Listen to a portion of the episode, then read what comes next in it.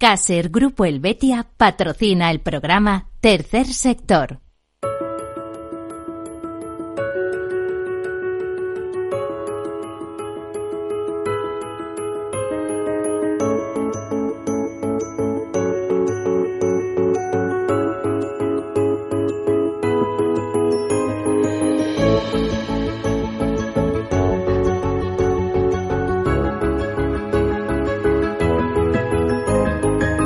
Sector, un espacio para la economía social. Un programa dirigido por Miguel Benito.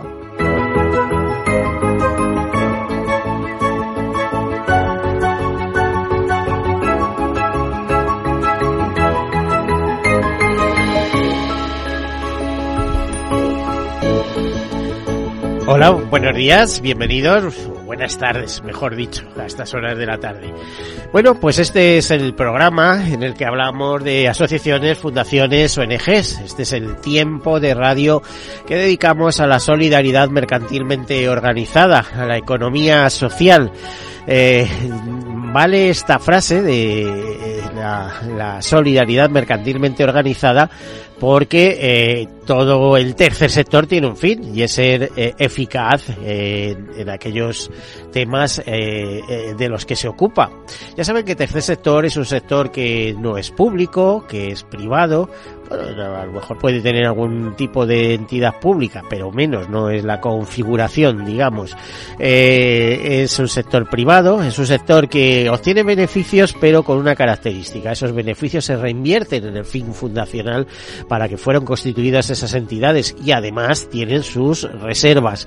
Y esas, eh, ese fin social para que fueron constituidas las entidades pues conecta con la acción social, eh, la, defensa del medio ambiente, eh, la cooperación internacional, la lucha contra el hambre, la investigación de enfermedades, etcétera.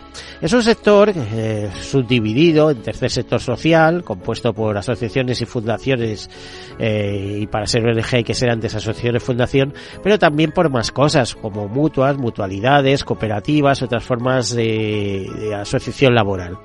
Es un sector de personas, hecho para personas, de ahí ese nombre de economía social, y además es un sector bollante.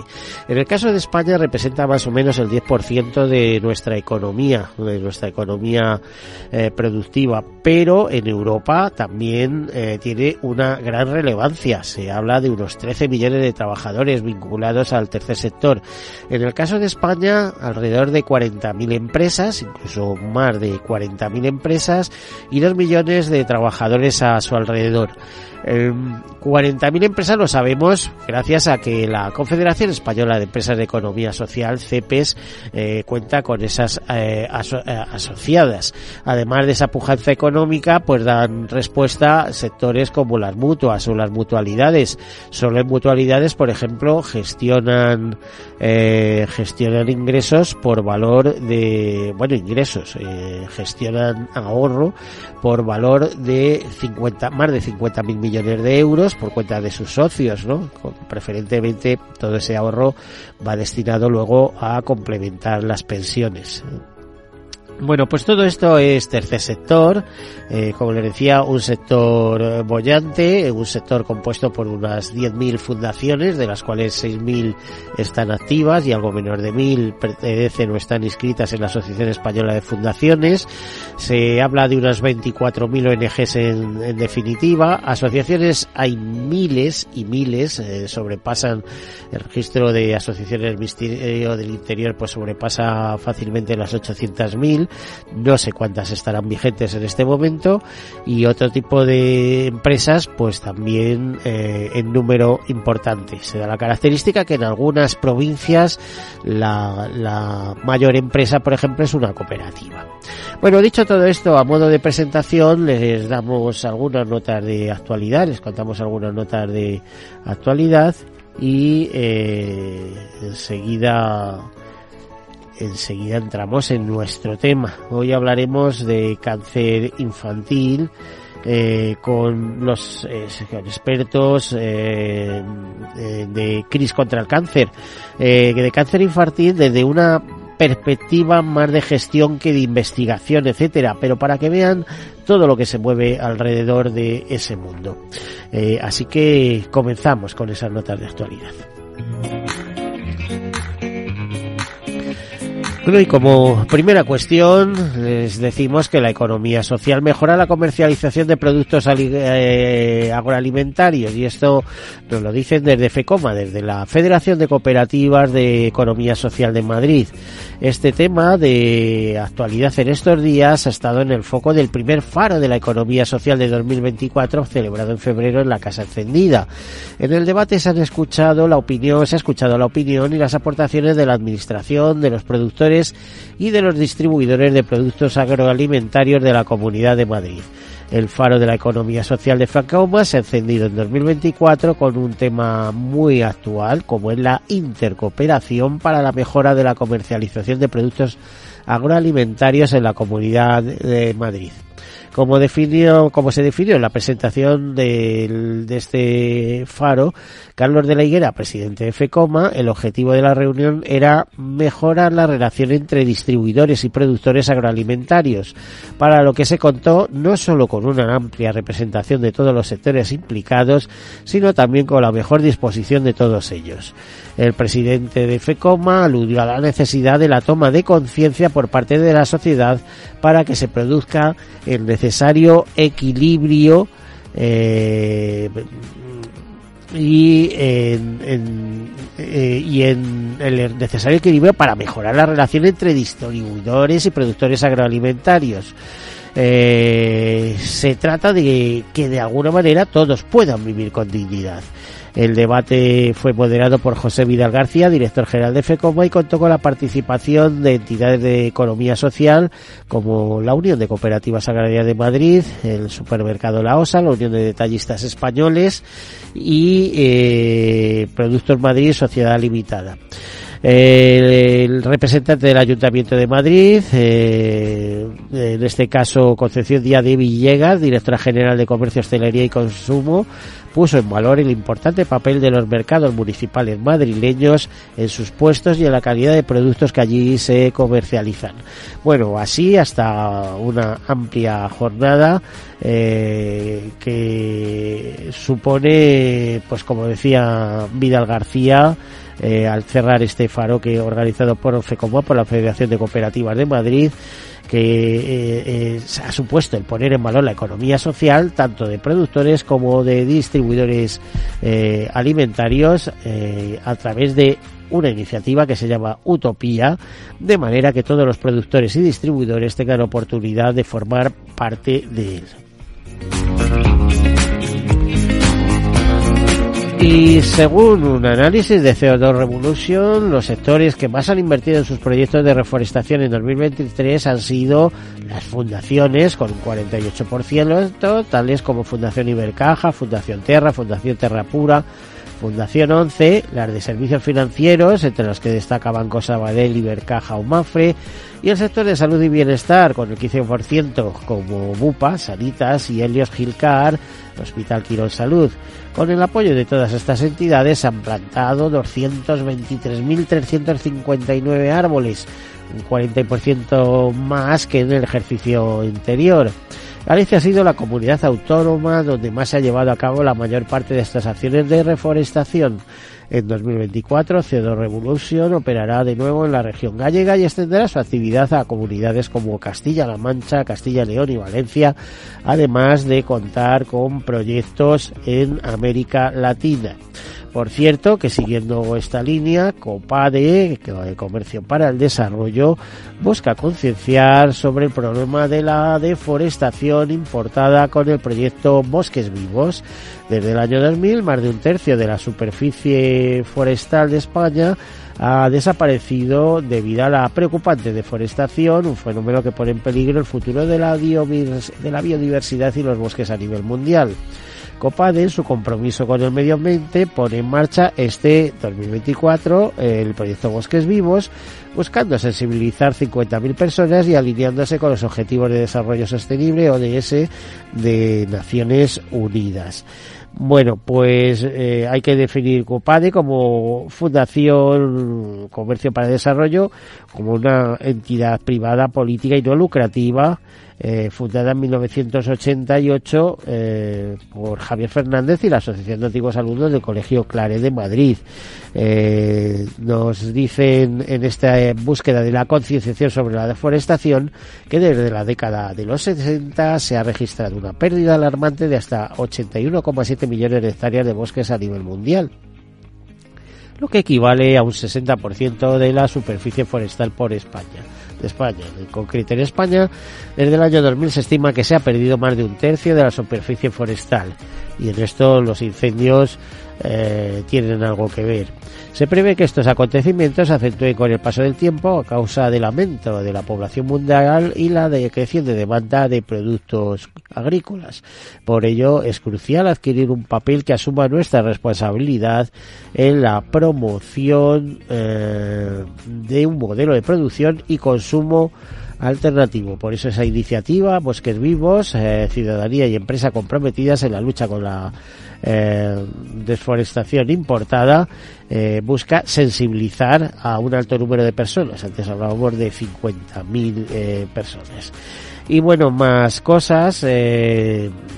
UNICEF comunica que uno de cada cuatro niños y niñas está en riesgo de pobreza y exclusión social en la Unión Europea y España no sale muy bien parada en ese, en ese informe que dice que concretamente la sitúa con la mayor tasa de pobreza infantil, aunque obtiene buenos resultados en satisfacción vital de los jóvenes o niveles de contaminación del aire nos dice que a tan solo unos meses de que millones de ciudadanos de los 27 Estados miembros estén llamados a votar a las elecciones europeas de junio, este nuevo informe revela la prevalencia de los problemas a los que se enfrentan los niños que viven en países de la Unión Europea. El primer estado de la infancia de la Unión Europea 2024, publicado hace unos días, destaca que uno de cuatro, cuatro niños, o sea, 20 millones de niños en la Unión Europea, está en riesgo de pobreza o exclusión social y esto supone un aumento de 1,6 millones de niños desde 2019 en el principal indicador de la pobreza de la Unión Europea. De esos 20 millones de niños y niñas, más de 2 millones viven en España, país de la UE con alta tasa de pobreza infantil. Bueno, pues eh, nos cuentan muchas cosas de UNICEF, pero lo importante es eh, destacar eh, que esto existe y hay que paliarlo. Por eso se habla de una necesidad imperiosa de defender y fortalecer los derechos de la infancia en la Unión Europea eh, con acciones como salvaguardar y acelerar los recientes avances en materia de derechos de la infancia aumentar la inversión en servicios fundamentales para la misma, reforzar la gobernanza a favor de la infancia, actuar sobre los puntos clave que influyen en la pobreza infantil, incluyendo la implementación de la garantía infantil europea en toda la Unión Europea adoptar una estrategia global de salud mental, plurianual y multisectorial que cuente con presupuesto y recursos, evaluar el impacto del nuevo Pacto Verde Europeo de la Salud y el bienestar de los niños para informar la, la legislación y las políticas medioambientales y actualizar y hacer cumplir la legislación para promover el uso de las tecnologías digitales por parte de los niños, abordar la brecha digital y promover las competencias digitales. Bueno, y hasta aquí las noticias. Hay muchas más, pero tenemos que meternos en el tema que hoy nos ocupa, que nos interesa mucho. Es muy importante que hablemos de esto, porque el pasado día 15 se celebró el Día Internacional eh, del Cáncer en Niños. En España tenemos 1.600 casos anuales. Ya sabemos lo que supone el cáncer, eh, aunque hoy en día eh, la supervivencia a un cáncer pues se ha alargado. Eh, sigue habiendo un gran problema, hay que impulsar la investigación y sobre esto y, eh, cómo, cómo hacerlo, cómo incentivar esos centros de investigación, etcétera, etcétera, sabe mucho eh, una ONG como CRIS contra el cáncer. Tenemos con nosotros a a Marta Redondo, directora de Testamento Solidario Fundación Cris contra el Cáncer. Bienvenida, Marta. Hola, ¿qué tal? Muy bien. Y Patricia Senarega, directora Community Fundraising de Fundación Cris contra el Cáncer. Hola, Hola Patricia. ¿Qué tal? Muy bien, encantadas de estar aquí. Bueno, pues muchas gracias. Eh, habéis tenido un buen comienzo, me consta. Eh, vamos a entrar en materia. ¿Quién me cuenta un poquito eh, la historia de Cris contra el cáncer, pero brevemente, unas, pues unas puntualizaciones. Te doy unos pequeños datos para que la audiencia se, sepa de que, quién es Cris. Pues Cris nace de un caso personal, que es la presidenta de la fundación, que tuvo un cáncer hace 15 años, más o menos. A, ella le diagnostican un... Ella siempre nos cuenta que iba en el aeropuerto y que le dolía todo el cuerpo y que estaba tomando, venga a tomar analgésicos y que ella dijo, esto es rarísimo, me tengo... Fue al médico. Y enseguida la diagnosticaron un mieloma múltiple. Le dieron unos meses de vida, unos cuatro meses de vida, una cosa así, y su marido, que había perdido también a su madre de cáncer, decidió que aquello que no podía suceder, que él iba a encontrar una solución, lo que buscamos todos, una solución para el cáncer de Lola. La cosa es que se puso a buscar por el mundo entero, qué opciones había, se mueve muy bien, fue para aquí y para allá, y las cosas de la vida, como el viaje de Ulises, ¿dónde encontró el tratamiento? En España, en el Hospital 12 de Octubre, que a veces como que no valoramos lo que tenemos. Eh, en el 12 de octubre se estaba haciendo un ensayo clínico de un del, del cáncer de Lola financiado por una organización americana. Así que Lola entra en este ensayo clínico y llevamos 15 años de vida, así por hacértelo resumido, ¿vale? Era un poco más complejo, pero, pero sí, llevamos 15 años de vida. Oye, ¿qué supone cada vez que se celebra el, el, Día del Cáncer Infantil para una organización como vosotros. Fíjate que hablaba con alguien de comunicación de, de vuestra ONG y decía, es que no me he atrevido a llamaros antes de este día porque yo sé la, la inmensa labor de, y la cantidad de acciones que, que realicéis. Eh, eh, estáis copadas a tope, ¿no? En, ese momento. ¿Eh? ¿Qué supone para vosotras? Pues a ver, eh, la verdad es que ese día es especial. Bueno, todos los días son especiales cuando hablamos del cáncer infantil y también, bueno, del cáncer de adulto, porque sí que es verdad que son los días señalados en los que nos damos cuenta de la importancia de la investigación, de lo necesario que es apoyar la investigación, porque la investigación es, es otra oportunidad para muchas personas que no la tienen. Es verdad, porque Cris está, las, las, nosotros tenemos tres unidades en Madrid y es verdad que estamos enfocados a ese 20% de personas que a día de hoy eh, no tienen una alternativa a tratamiento. Es decir, han llegado, como digo yo, a la puerta final ¿no? y les dicen no hay nada que hacer.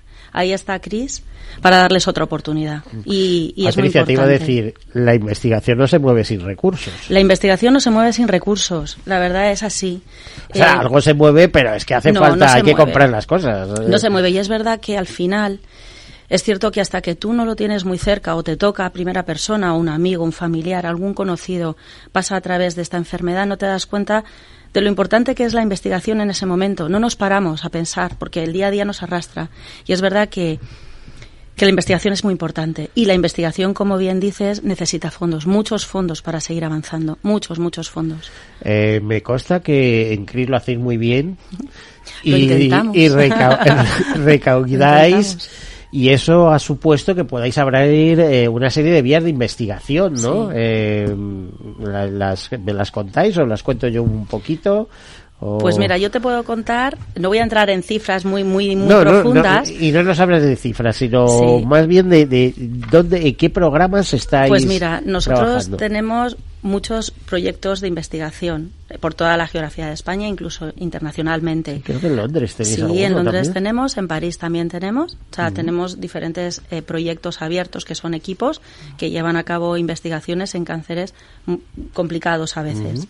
Aquí en Madrid tenemos tres unidades. No nos gusta llamar unidades, pero sí son pequeños centros que están en hospitales porque es verdad que, como comentaba Marta hace un momentín, cuando a Lola le diagnostican y pasa a través de todo ese proceso, sí que se da cuenta que que se está llevando una gran labor en, en, los hospitales públicos y que hay muchas personas que llegan al, al punto en que llegó ella en, la, en, el que no había solución.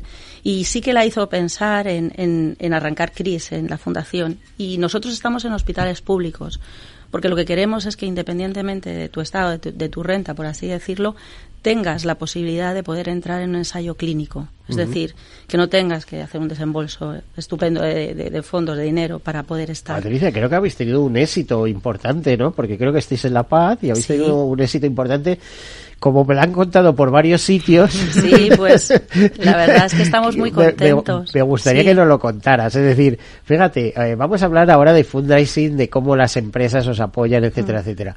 Pero es tan importante que sepan que su dinero se traduce en vida? Pues sí, hombre, tenemos ahora es el, caso de Matías, que es, eh, bueno, pues ha sido, digamos, nuestra gran noticia y con la que hemos salido ese Día Internacional del Niño con Cáncer. La verdad es que Matías, pues bueno, era un nene de siete años, es un niño de siete años que, bueno, lleva con, con la enfermedad desde que nació prácticamente, desde los seis meses. Realmente a los seis meses empezó, le diagnosticaron, pero no, no estaba claro qué es lo que era. A los diez meses ya le dijeron pues que era una leucemia linfoblástica muy complicada, muy aguda y que necesitaba entrar en un tratamiento y a partir de ahí su familia empieza un camino bastante, bastante complicado de muchos tratamientos de, trasplantes de médula, porque es verdad que, bueno, pues el crío ha pasado por, por, muchos, por muchos hospitales hasta llegar a, La Paz. Y, bueno, pues el 30 de, diciembre eh, le hicieron una infusión de un cartetande, que es, pues, digamos, una, una de las terapias, de las varias terapias que se llevan a cabo dentro de la unidad CRIS de terapias avanzadas del Hospital La Paz. Y gracias a esta, a esta infusión de estas, de estas células, vamos, de esta terapia, pues entró en remisión en 28 días, con una masa abdominal mm, cancerígena, para que lo entendáis, muy grande. Eh, la verdad es que, entró en una remisión en 28 días y, bueno, pues le ha dado oportunidad para poder eh, ir a un trasplante ahora. Así que estamos súper contentos porque ahí nos damos cuenta de, que todos esos fondos que se recaudan eh, van a la investigación y de que se salvan vidas. Bueno, pues ahí queda ese tema de interés, Marta nos tenemos que ir a publicidad, pero vamos a hablar ahora mucho de, de la importancia de, de, seguir apostando por esa por esa investigación. Eh, así que vamos a hacer una pausa y nos marchamos.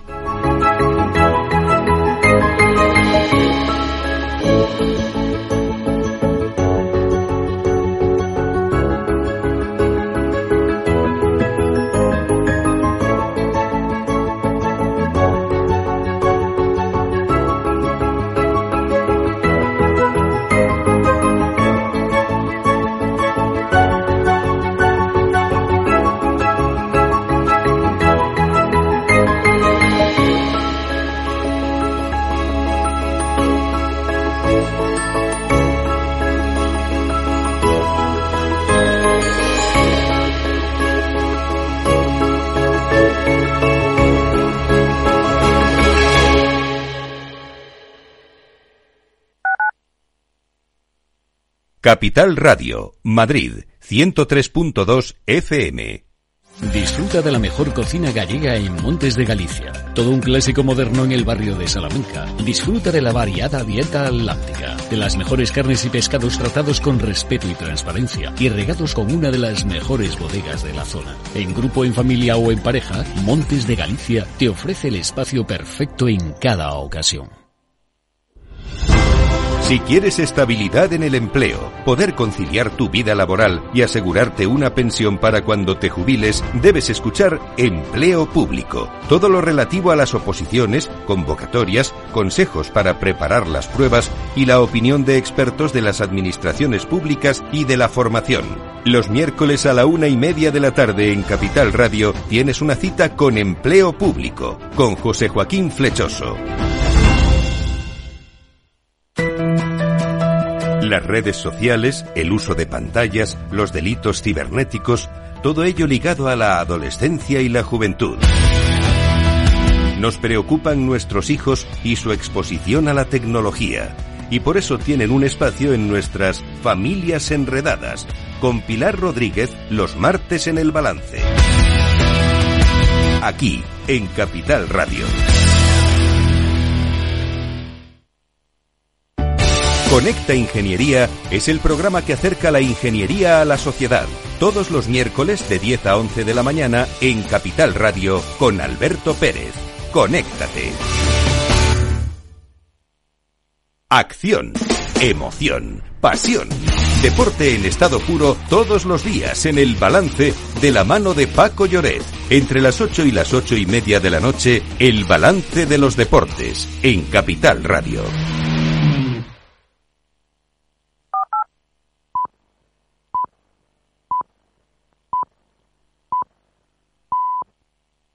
Tercer sector, un espacio para la economía social. Un programa dirigido por Miguel Benito.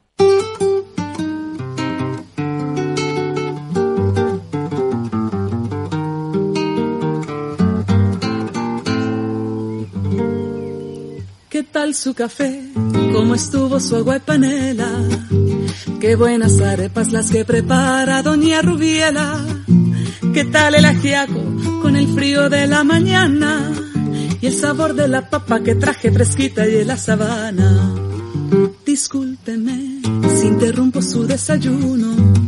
Para salir de las dudas es el momento más oportuno. Dígame usted si conoce la molienda o el azúcar es solo una bolsa que le compran en la tienda. Y cuénteme qué sabe de su tierra, cuénteme qué sabe de su abuela, cuénteme qué sabe del maíz, o acaso olvidado sus antepasados y su raíz.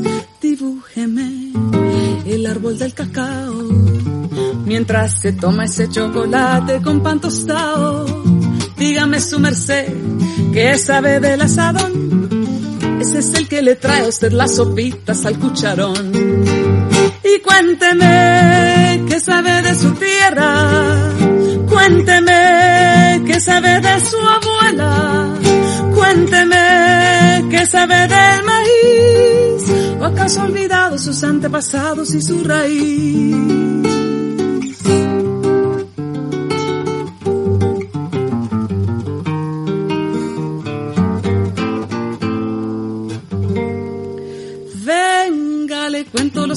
Del huerto y de la malanga, la yuca, la yota, los chontaduros, la quinoa, las habas y la guatila. Le tengo el guandú, las arracachas y la calabaza, le traigo guineos, también chacha frutos y unas papitas en la mochila.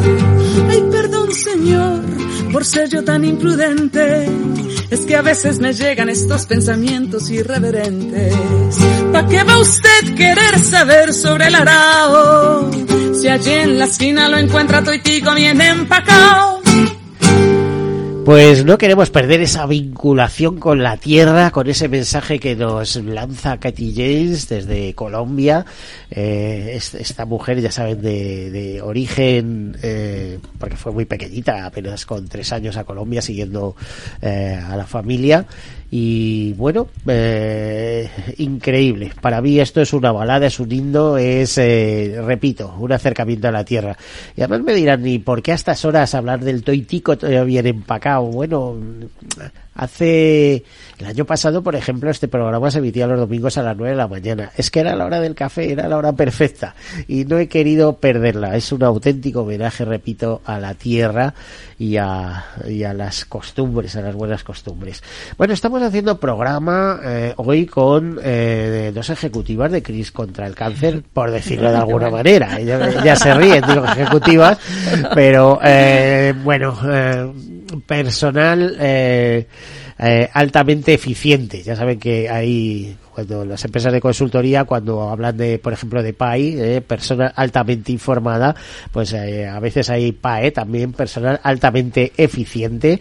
Estamos con Marta Redondo, que es la directora de Testamento Solidario de Fundación Kids contra el Cáncer, que ahora nos explicará lo que es, y Patricia Senarega, que es la directora de Community Fundraising de Fundación eh, también de Cris contra el Cáncer.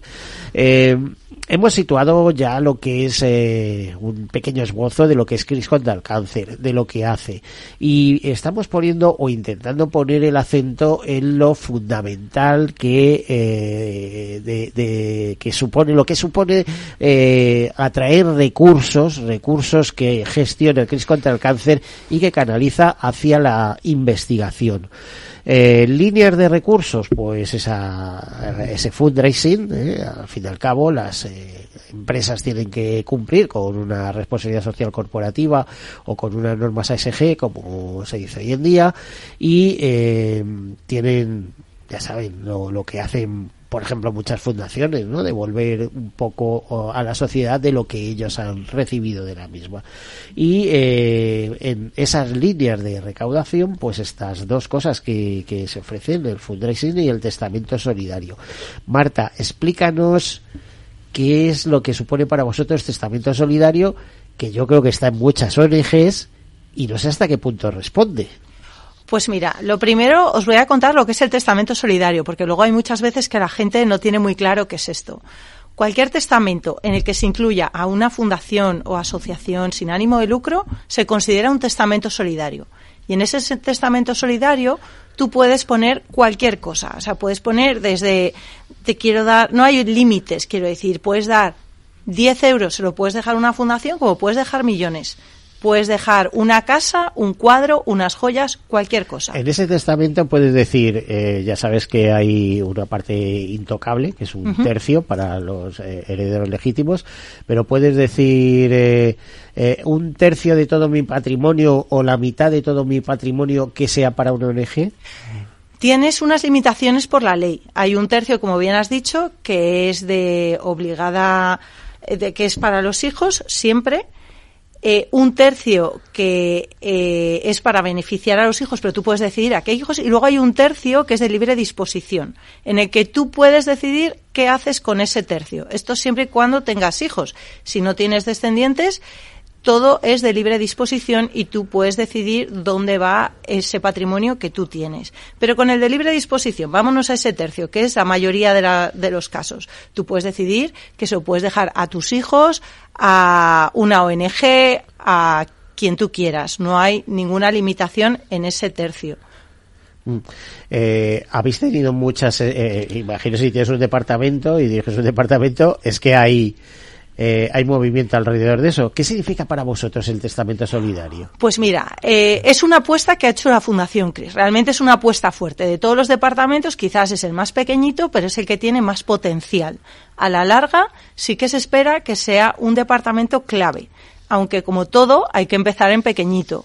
Entonces, en España, para que te hagas una idea, así en Inglaterra eh, llegan a recaudar hasta tres, dos, creo que estaban en 2.5 billones de, eh, de libras en testamento. Una barbaridad. La fundación más grande de cáncer en Inglaterra financia una tercera parte de su financiación viene a través del testamento. ¿Qué es lo que pasa? Que en, en España no estamos acostumbrados a este formato. De hecho, eh, tenemos una tendencia natural a decir que es para nuestros hijos que es verdad, pero al final el testamento tiene que ser un reflejo de lo que tú eres en esta vida, ¿no? Si tú tienes hijos, hay una parte que es para tus hijos, pero si tú eres solidario, hay una parte que se la puedes dejar a la fundación porque es el reflejo de ti mismo es lo que tú quieres que sea el futuro y el futuro quieres que sean tus hijos, quieres que sea que no haya cáncer, quieres ese es el reflejo de tu testamento. Entonces, en la Fundación CRIS, realmente, aunque ahora somos pequeñitos, este año hemos llegado a recaudar por el testamento casi 300.000 euros. Que esto nos va a permitir. Es una cifra importante, ¿eh? Sí, sí. Eso parece mentira, pero ¿En claro. el primer año? No, este, en, haciendo Ah, vale, testamento vale, vale. estamos como en nuestro sexto año, una cosa así. Y en nuestro sexto año también hay que decir que hay testamentos, hay gente que nos comunica que ha hecho testamento y otros que no nos lo comunican y que simplemente un día nos llaman de, una te- de un notario y nos dicen, oye, estáis incluidos en este testamento. Entonces, la mayoría de los testamentos ni siquiera nos los han comunicado, los que tenemos hasta ahora. Está muy bien comunicarlos para que la fundación esté un poco al corriente, pero bueno, no es necesario. Y, bueno, pues es nuestra gran apuesta, es el testamento, es la donación menos reconocida, porque es la que menos conoce la gente. Todo el mundo sabemos lo que es hacerse un donante regular o hacer una donación puntual, pero no mucha gente sabe que se puede hacer una donación en testamento que es quizás la más bonita de yo siempre digo claro es mi parte que es la más bonita de todas porque es la más íntima la que haces tú solo decides que quieres eh, que tu vida en la fundación siempre decimos que el testamento es el testamento con más herederos del mundo porque en el momento que tú testas para Cris o dejas un legado heredamos todos Ujú. que está, bien, está, el mensaje está bien lanzado. Claro. Me temo que los testamentos, ya sabes que conllevan a veces muchos líos. Es decir, si tú no tienes eh, descendientes directos, eh, no tanto, pero si hay descendientes directos, fíjate que se pelean por cualquier cosa, pues eh, fíjate si se incluye también a un ONG, etcétera, etcétera. Eh, a ver, iba, iba, a terminar. Imagino que contáis con abogados y, y lo que decías, notarios especializados que voluntariamente os asesoran para llevar a buen puerto todos los todas las cláusulas de ese testamento, ¿no? Claro, nosotros tenemos, por una parte, estoy yo, que soy la responsable del, eh, del departamento, y conmigo trabaja una abogada que entre las dos resolvemos todas las dudas de los testamentos y asesoramos de cara a si quieres ir a un notario o qué necesidades tiene tu testamento. Generalmente te tengo que decir que la gente ya viene como con la idea bastante clara de lo que quieren y lo que no quieren. Nosotros os suelen llamar y dicen, oye, voy a hacer testamento y quiero incluiros. Eh, eh, ¿necesitan algún requisito especial eh, o, cuál es la, terminología más adecuada para incluiros? Claro. Eh, a lo mejor como uno más, vamos a pensar que tiene otros herederos, pero dice, oye, mi tercio de libre disposición lo quiero para, para vosotros, Pues tenemos de todo tipo, ¿no? Los que tienen descendientes y los que no. Y normalmente es tan fácil como vas al notario, y dices al notario qué es lo que le quieres dejar a la fundación, qué es lo que le quieres dejar a cada uno de, los que vayan a aparecer en tu testamento y qué le quieres dejar a la fundación. El notario te pedirá los datos de la fundación que aparecen en nuestra página web. Es muy sencillo, se habría que decir el nombre de la fundación, que es Fundación CRIS de Investigación contra el Cáncer, nuestra dirección, Avenida de Manoteras 22 y el CIF, que esto en nuestra página web se puede encontrar en el Testamento Solidario o se ponen en contacto con el center con nosotros y nosotros les respondemos encantados. Bueno, hasta ahí, Patricia. ¿eh? Ahora seguiremos hablando y además te pediré que animes a, a, las personas que quieran y puedan que realicen eso, ¿no? Eh, es un altruista iba a decir porque eh, llevamos eh, estamos en una sociedad que también hay egoísmo imperante fíjate empezando porque la gente no quiere tener niños para no complicarse la vida ¿no? y nos estamos riendo que, puedes leer artículos por ahí que dice como sociedad vamos mal ¿eh? si no no, tenemos eh, sucesión Patricia a ver en el tema de food dressing cómo estáis funcionando me consta que tenéis ya muchas empresas que os apoyan, pero aunque haya muchas más, pues tampoco estaría mal, ¿no? Sí, mira, dices community fundraising y es verdad que a veces esa palabra suena raro, ¿no? Para la gente que nos está escuchando. Realmente nuestro departamento, o sea, mi departamento donde gestionamos la sociedad civil, es decir, son movimientos acciones y retos sociales. Es decir, lo que invitamos desde, desde CRIS es a que toda la sociedad se sume a, a la investigación y a, terminar con, con, el cáncer a través de, pues eso, actividades, acciones o retos sociales, es decir, solidarios, donde de una manera muy sencilla, muy ágil y muy divertida puedes recaudar fondos y nos ayudas a seguir, a seguir invirtiendo en investigación. Eso sería, digamos, lo que nosotros hacemos desde, desde nuestro departamento. Digamos que de Encris es como el más activo, ¿no? Porque movemos a todo el mundo a que se sume. Y hablando de movimiento. ¿Cuánto, no sé si tenéis el dato, cuánto recauda CRIS, eh, cuánto mueve como, como ONG, cuántos recursos mueve en la totalidad eh, de, unidades, etcétera? Pues mira, desde principios de CRIS hemos invertido 50 millones en investigación, mm. desde los principios. ¿Y anualmente cuál es vuestro balance, más o menos? Pues hemos ido a más, con lo cual yo creo que ahora estamos como en 10 millones. Es el último año. Sí, ¿Y eso qué representa en el mundo de la investigación del cáncer, vosotros que estáis muy cerca? ¿Eh? ¿Una gota de agua o es un punto importante?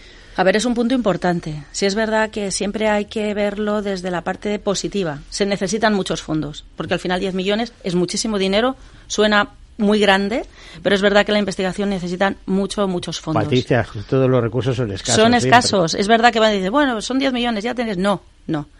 Es decir, la, yo siempre lo digo, ¿no? La, la vida, ¿no? No tiene precio. Y al final nosotros estamos ahí. Estamos intentando y estamos consiguiendo salvar vidas. Eso es lo que hacemos. Entonces, ¿dónde está? ¿Cuáles son los medios? Los medios es la investigación, son nuestros investigadores, los equipos que tenemos y, y, que están ahí día a día dejándose la piel para conseguir sacar adelante esos proyectos que tienen para conseguir avanzar y seguir y seguir salvando vidas. Ese es nuestro absoluto objetivo. Como decías hace un momento, muchas veces eh, en investigación contra el cáncer eh, te ocurre un caso, empiezas a buscar soluciones por todo el mundo mundial y a veces las encuentras eh, cerquita de casa. Muy cerquita. Es que están muy cerquita, mucho más de lo que la gente piensa. Es lo que comentaba antes. Al final es cierto que hasta que no te toca, no te empiezas a mover y buscas. Y es verdad que aquí tenemos unos investigadores. Tenemos unos equipos maravillosos que, se, que, que, están todos los días en, en eh, vamos, en investigando e intentando eh, eh, buscar soluciones para, para parar esta terrible enfermedad. enfermedad. Es así. Bueno, que además eh, solo oír que tienes cáncer ya te pone los pelos de punta, pero hay que tener esperanza y decir que más del 50% de los cánceres se curan, otro porcentaje muy alto eh, supone supervivencia por encima de los 5 mm. años, en fin, que esto es una enfermedad que, bueno, nos están diciendo las informaciones los propios los propios especialistas que vamos a padecer uno de cada tres personas, pero eso no significa morirse, ¿no? Es más, hay quien dice, si realmente hay cáncer, todos tenemos a, en algún momento de nuestra vida, lo que pasa que las defensas actúas y muchas veces ni te enteras, ¿no? Claro. Total, total. De hecho, nuestro... El cáncer es una enfermedad de cada uno de nosotros, por eso no tiene vacuna, porque no es un agente externo, sino es algo que generamos nosotros. Nuestras células dejan de funcionar correctamente, lo que pasa que nuestro sistema inmunológico las reconoce y las quita, pero el que no se las reconoce se le desarrolla. Bueno, y a ver, Patricia, ¿cómo encaras tú esto de la Community Fundraising? Porque es muy interesante, ¿eh? Es decir, fíjate, eh, le comentaba a una de vuestras compañeras, digo, no, yo soy muy amigo de, de la directora general de Fundraising de España, pero Fundraising España, que es una empresa. Claro una empresa, por, así decirlo. Por cierto, eh, que trajo un británico a España, ¿no? Es decir, eh, estaban trabajando allí y bueno, pues ahora nos implantamos también en España, ¿no? Sí, los conocemos. Eh, pues bueno, no quiero decir nombres, pero oh, que, que es, igual. Lo importante es acercar las necesidades de investigación, las necesidades de una ONG volcada en investigación y más cosas, imagino, a a, las empresas que eh, tengan necesidades eh, o que tengan esa sensibilidad eh, de colaboración social y de salir adelante hacia eso. ¿Tenéis ahora mismo muchas empresas colaborando con vosotros? Pues mira, nosotras es que no estamos en esa parte y es verdad que sí, tenemos, tenemos muchas empresas y afortunadamente cada vez hay más empresas que se quieren sumar porque es así. Es decir, al final es cierto que, que las aportaciones de empresa ayudan muchísimo a, a seguir avanzando y, invirtiendo en investigación. Es importante.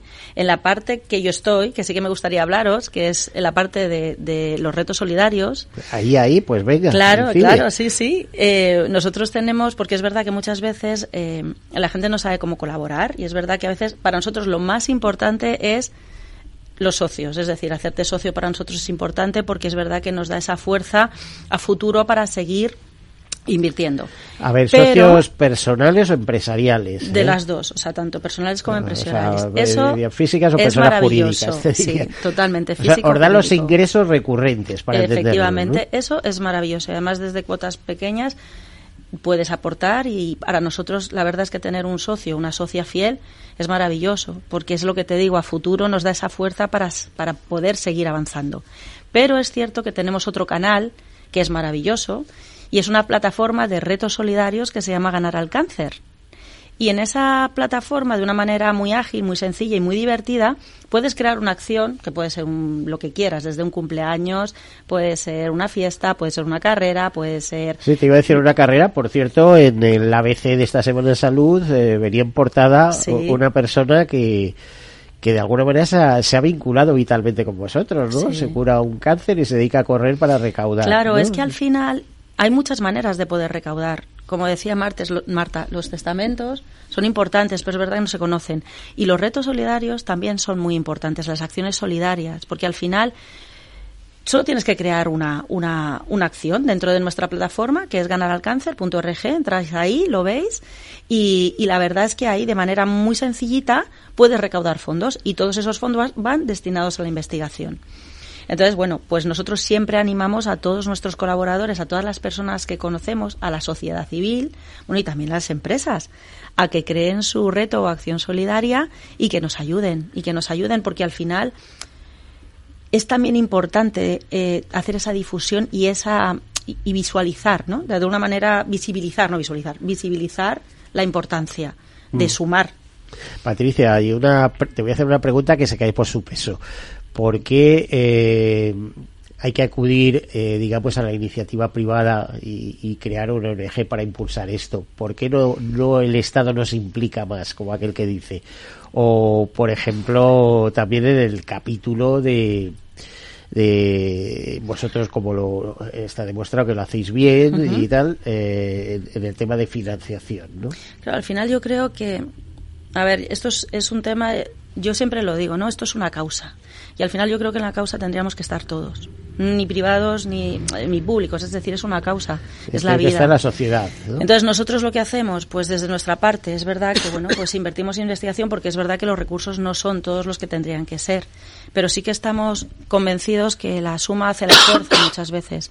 Y, y, estar en, en hospitales públicos de alguna manera pues es un win-win, ¿no? Porque al final nosotros estamos ahí, estamos infundiendo fondos para que esos proyectos puedan salir adelante. Entonces, mm yo creo que al final es, es importante, ¿no? Esa unión. Yo creo que al final la unión hace la fuerza en todo esto. ¿Y por qué no se incentiva más? Bueno, eso ya entraríamos en la ley de mecenazgo, etcétera, etcétera, pero ¿por qué no se incentiva más el, el que las donaciones sean deducibles en su, en su totalidad, ¿no? Porque dices, bueno, las 150 primeros euros, pero hay más cosas, ¿no?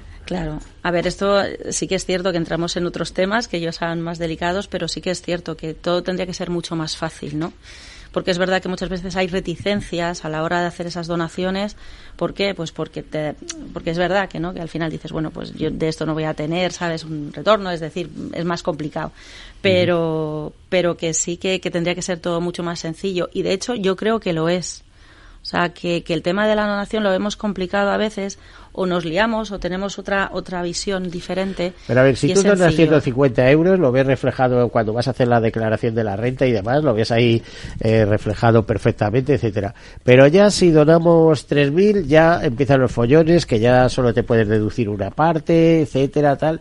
Eh, en fin, esto a un particular, a una empresa, tal igual, pues se le hace un poco bueno, pero tienes tú. Un poco historiado. Bueno, nosotros, mira, siempre que hay una donación y siempre que las personas, tanto personas físicas como empresas, donan, tienen su certificado fiscal de donación. Es decir, desde CRIS, siempre, independientemente del, tipo de donación que hagas, tienes tu certificado fiscal de donación. O sea, eso no es ningún problema. ¿Quién os audita? Eh, Ah, pues mira, esto ya sería más tema de empresa. Sí. esto sería ya más la, parte que tenemos en empresa. Eh, pero bueno, eh, a lo mejor tenéis algo que ver con Fundación Lealtad o alguna cosa de estas. Sí, por supuesto que sí, ahí nosotros estamos. Desde luego que sí que estamos en Fundación Lealtad.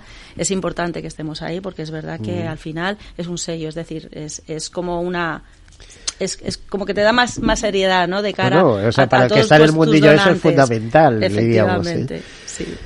Bueno, eh, Marta, eh, yo eh, nos quedan muy pocos minutos, así que es que te voy a instar a que lances un mensaje para que la gente piense en vosotros a la hora de hacer testamento o lo que tú digas.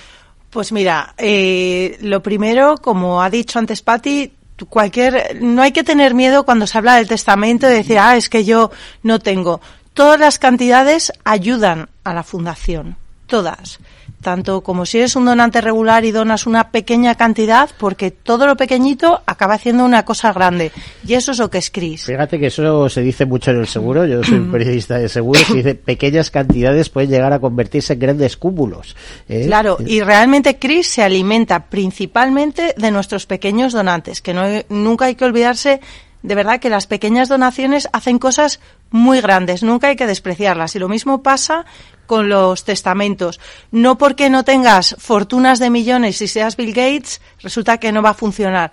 Cualquier donación que se haga en un testamento a la fundación va a tener un valor infinito. Lo primero, que no paga impuestos, con lo cual el total de la donación va a ir a la fundación y se va a emplear en la investigación que lo que he dicho antes, y es muy bonito, que es el testamento con más herederos del mundo, que si tú quieres dejar algo a alguien, la mejor manera y la que va a llegar a todos es invertir en investigación.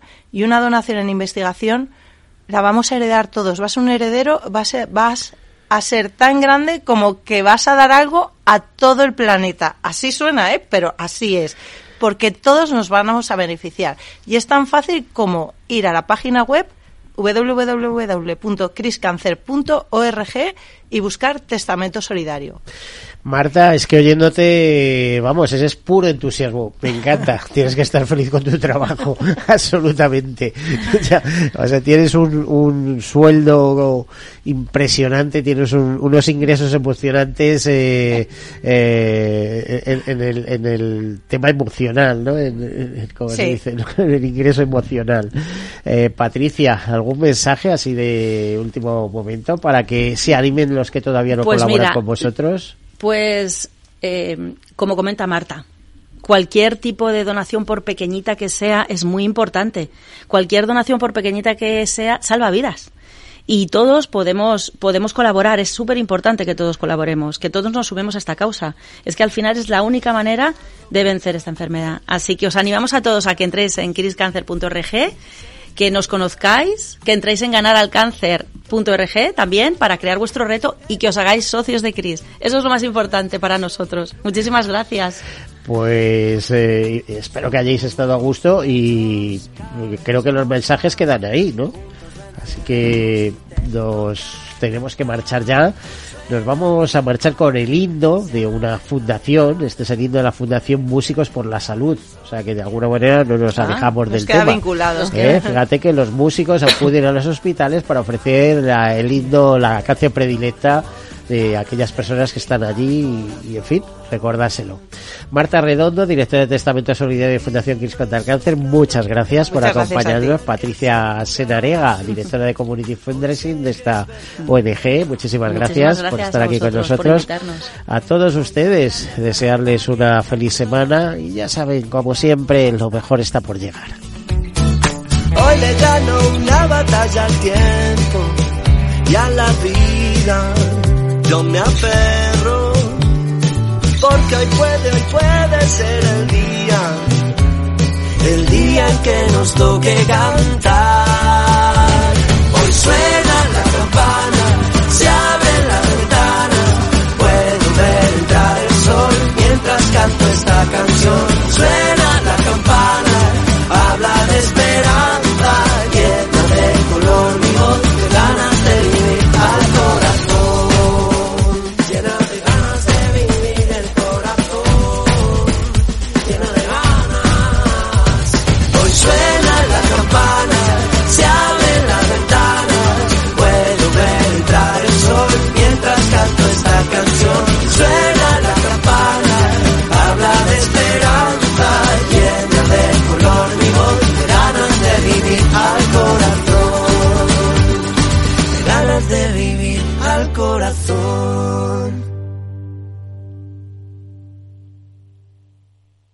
Caser Grupo Helvetia ha patrocinado el programa Tercer Sector.